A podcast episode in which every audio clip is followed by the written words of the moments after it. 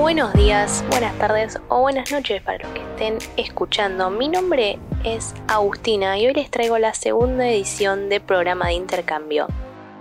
Como les conté anteriormente, este podcast nace a partir de mi experiencia propia para contarles un poco a los que no se animan a, arrancar esta nueva aventura o capaz ya empezaron y, y necesitan como un poco de orientación. Vos sabrás por qué estás escuchando esto. Yo personalmente lo hago para contarte mi experiencia, quizás te puede servir eh, como ejemplo. A mí me habría gustado escuchar algo así mientras yo estaba haciendo mi proceso para, para poder hacer el programa de intercambio, así que acá lo tenés, cariño, espero que te sirva.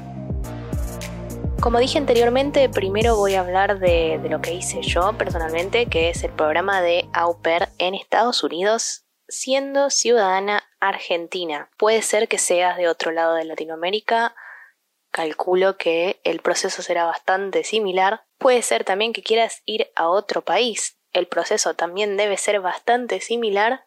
Mi idea es incorporar nuevas voces más adelante mediante entrevistas o mediante relatos para que puedas saber otro tipo de programas de intercambio. No es que va a ser para siempre hablar del programa de Au Pair. Así que voy a seguir eh, a donde me quedé en el anterior, que es del avión para afuera.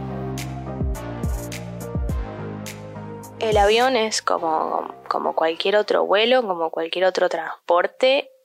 La única, la diferencia más puntual, digámoslo así, es que cuando uno entra a Estados Unidos, entra ya no como turista, sino como una persona que viene a trabajar legalmente, entonces la historia es otra. Uno pasa por migraciones y tiene que mostrar tanto la visa que le fue otorgada como el permiso de trabajo que este en este caso, no todos los permisos son iguales, pero en el caso del el programa de au pair, cuando uno viaja con una visa J1, el permiso de trabajo se llama DS 2019, que básicamente es un formulario en el que está tu nombre, el nombre de la familia para la que vas a trabajar, el nombre de la empresa que te hace de patrocinador y un montón de otros detalles que dicen que estás autorizada a trabajar legalmente. ¿Cómo conseguís este documento? Te lo da tu agencia. A mí me lo dio eh, in América. Eso, de eso vos no te ocupas. Lo único que tenés que hacer es llevarlo y mostrarlo cuando entras a Estados Unidos, para demostrar que venís a trabajar legalmente. Llegás, pasas por migraciones, mostrás los documentos correspondientes, retiras tu equipaje en, la calecita correspondiente y te encontrás con tu familia anfitriona, con tu host family, con la gente con la que vas a convivir por el próximo año, cariño. Así que es como, cuando te encontrás en una cita por primera vez con alguien tal cual. Los tenés que buscar ahí en el, aeropuerto, los encontrás, te vas con ellos. Una vez que, se produce este encuentro, comienza, se podría decir, tu programa de au pair. ¿Sí? Antes, cuando te digo antes, me refiero al 2016 o a cualquier año en el que no había pandemia. Antes de llegar a la familia, uno tenía que pasar por una semana de orientación barra entrenamiento, que era básicamente como una parada más. En este momento no se está haciendo, yo supongo que cuando el mundo vuelva un poco a la normalidad, esto también va a volver a la normalidad, así que en ese momento agregaremos ese paso. Tengas entrenamiento o no de por medio, la cosa arranca cuando uno llega a eh, la casa de la familia anfitriona de tu host family, de la gente con la que vas a vivir. Ahí se termina de charlar el, horario de trabajo, digámoslo así, que en, caso en vida normal uno lo viene charlando desde antes, es la idea, que uno, que, vos llegás a algo para lo que estás preparada, entre comillas. Se termina de, de hablar el horario de trabajo, claramente te dan un fin de semana, tres días como de descanso para que te acostumbres a, al nuevo país, al nuevo todo. Ahora con la pandemia calculo que serán 10 barra 15 días por, por el tema de la cuarentena también. Así que eso quizás está bueno porque tenés como más tiempo para acostumbrarte a lo que alrededor y después se empieza a, eh, a trabajar. Es un trabajo como cualquier otro en condiciones normales porque repito, hay gente eh, ahí afuera que está bastante mal de la cabeza. Así que por eso hay que hacerse cargo de estas cosas en la entrevista que te voy a hablar más adelante porque este, estos primeros episodios son como un resumen del programa en sí.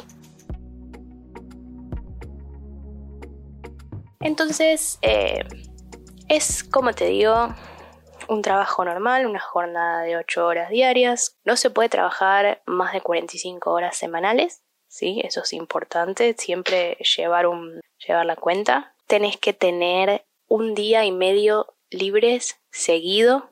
O sea, la mayoría, yo, yo por ejemplo no trabajaba los fines de semana, lo mío era de lunes a viernes, ¿sí? Tenía sábado y domingo para mí. Justo coincidía que, que la familia me invitaba a pasear con ellos y cosas y yo iba, si quería, si no quería no iba.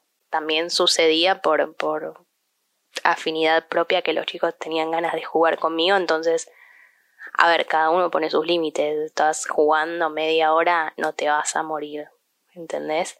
Pero también es eh, definir el lugar de, de uno. Así que eso es básicamente lo que hacía yo. Y así pasa el programa de Au Cariño. De inicio, digamos, el programa dura un año. Una vez que está por terminar ese año, vos si querés podés extender hasta, dos, hasta, hasta un año más, o sea, una totalidad de dos años. Para que esto se pueda hacer hay que cumplir algunos requisitos, que bueno, básicamente es eh, normal, ¿no? ¿Qué sé yo? No, no generar conflicto, hacer tu trabajo como se debe, cuidar, cumplir el contrato y dentro de ese contrato que hay que cumplir hay una especificación que es que hay que cumplir cierta cantidad de horas estudiando algo, lo que vos quieras.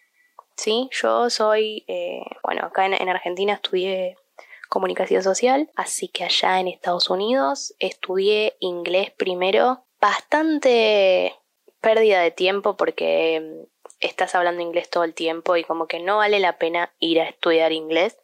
Pero bueno, sirvió, sirvió porque aprendí mucho, pero era como, como mucho inglés. Y además de eso estudié em, edición de video digital, que tiene bastante que ver con, con lo que yo hago. Así que uno puede estudiar lo que quiera. Lo importante es que estudies. Hay que cumplir 72 horas reloj adentro de un aula, la que vos quieras de lo que sea, en la universidad que sea que te, que te deje sentarte a cursar. Es más o menos un cuatrimestre para que se den una idea a los que van a la universidad y a los que no también, porque todos sabemos lo que es un cuatrimestre. Y, y ahí ya estás dentro de lo que sería el contrato. Eso es lo que hay que hacer en el año de au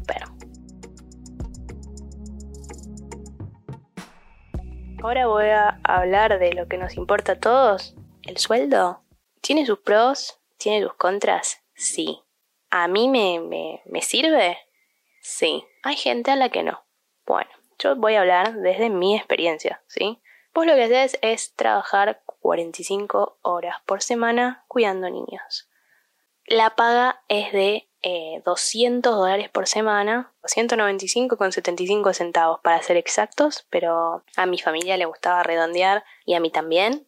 Eso es algo que charlamos desde antes de la entrevista para, para tener en cuenta, porque no te digo que 5 dólares hacen la diferencia, pero nunca está de más. Eso por un lado, porque en realidad la paga que dice ahí es mínima. En realidad la familia te puede pagar lo que quieras. Si ellos te quieren pagar mil dólares por semana, te los pagan. Lo que pasa que, bueno, nadie te va a pagar mil dólares por semana, lamento desilusionarte. Eh, son 200 dólares por semana, más o menos, 195 barra 200, o sea, 800 por mes, y el, tema del pago se arregla con la familia. Ellos te pueden pagar por semana, por quincena, por mes, queda en cada uno.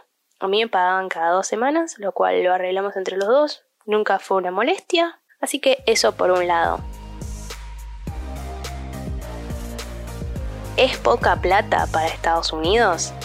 Sí. Pero en Estados Unidos el mínimo de paga por hora es entre 8 y 10 dólares. Depende del trabajo, depende del estado en el que estés. Uno trabajando como au pair cobra la mitad, 4 dólares.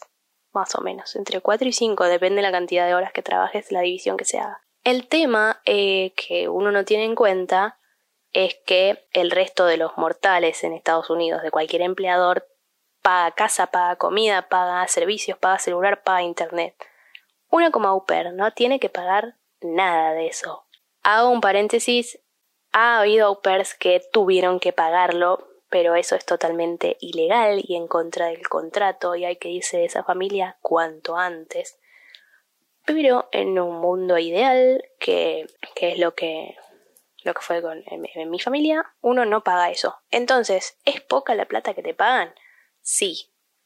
Pero no tenés ningún gasto fijo, o sea, esos 800 dólares que vos cobras por mes son pura y exclusivamente para que gastes en lo que quieras, porque no hay que pagar alquiler, no hay que pagar internet, no, no tendrías, no, no hay que pagar celular, no hay que pagar comida, o sea, pido, ¿no? Si vas a salir de joda con tus amigas el fin de semana, ahí sí pagas la comida. Si vas a comer una hamburguesa con otras au pairs o con quien sea, ahí sí pagas la comida. Pero te digo en, en, en un día básico, en tu casa. Si vas al supermercado a, hacer las compras la semana, no te corresponde pagártelo. Entonces, al fin y al cabo, no es poca la plata. Hay que aprender a administrarse, a, ahorrar y a elegir las batallas, a elegir qué compras, qué no compras. ¿Sirve? Sí. ¿Sobrevivís? También. Yo lo he hecho y de paso, de pronto estoy volviendo a querer hacerlo. Así que mal no está. Pero bueno, eh, la, la situación es esa. Queda en vos, que estás del otro lado escuchando, pensar si lo querés hacer o no.